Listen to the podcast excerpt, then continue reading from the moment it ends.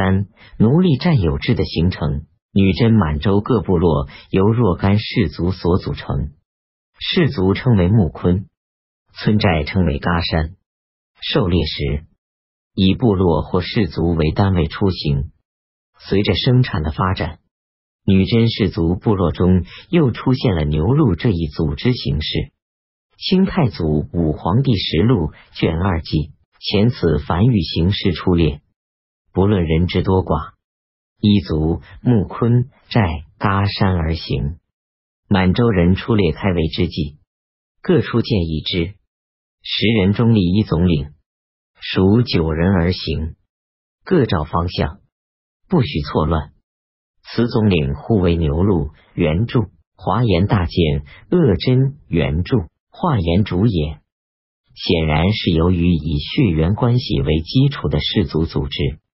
不能符合发展狩猎生产的需要，因而组成了十人为一组的牛鹿，并选立指挥狩猎的恶真。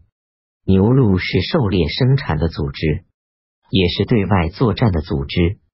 农业生产发展后，也以牛鹿的形式从事农耕。牛鹿恶真及九人成员，当然都还限于本氏族或本部落，但是。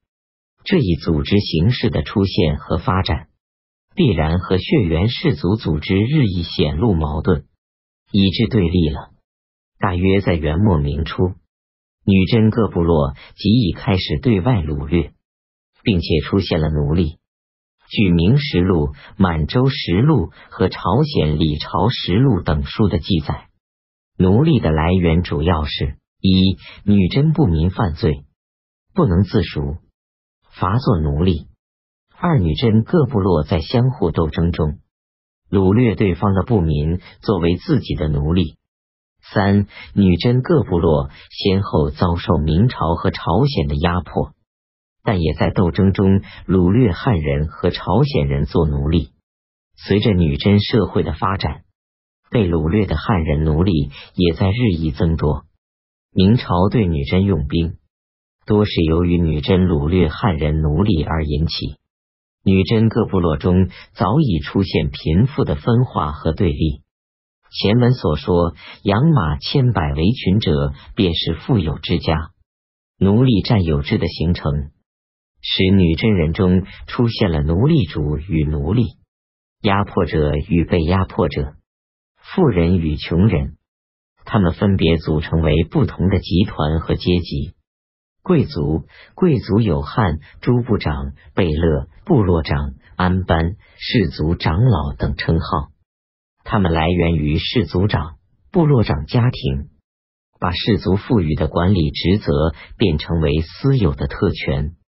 他们占有较多的财产和奴隶，高居于女真部民之上，成为世袭权力的显贵。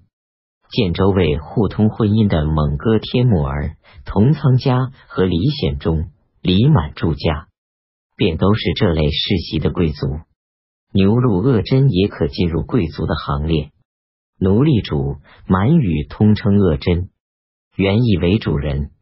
贵族都是奴隶主，非贵族的牛鹿鄂真或其他部民，也可占有奴隶，而成为奴隶的主人。平民满语通称诸身，明朝泛称女真系的各部落为女真，各部落实际上只是自称不明。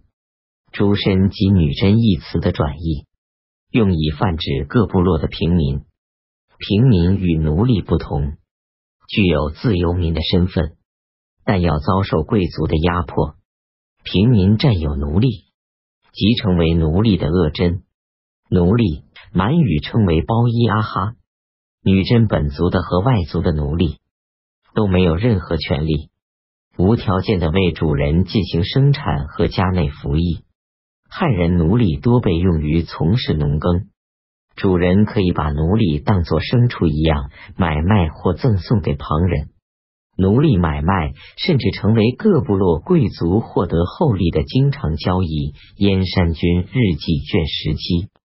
一个奴隶可换三十亚布或十五头牛，奴隶过着牛马一样的生活，主人可以任意打骂虐待。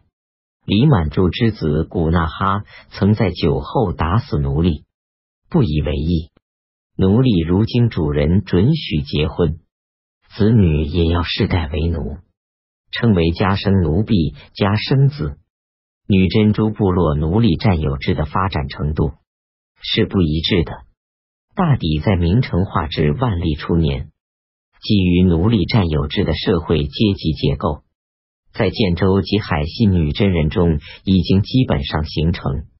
前面所说，建州一带筑城寨自立的各部贵族，正是一些较强大的奴隶主。所谓骨肉相残、强凌弱、众暴寡，正是说明古老的氏族部落组织已在日益崩解。同一部落氏族的奴隶主们为争夺奴隶和财产。而相互展开残酷的斗争。努尔哈赤是斗争中的胜利者，他逐渐成为建州最强大的奴隶主贵族。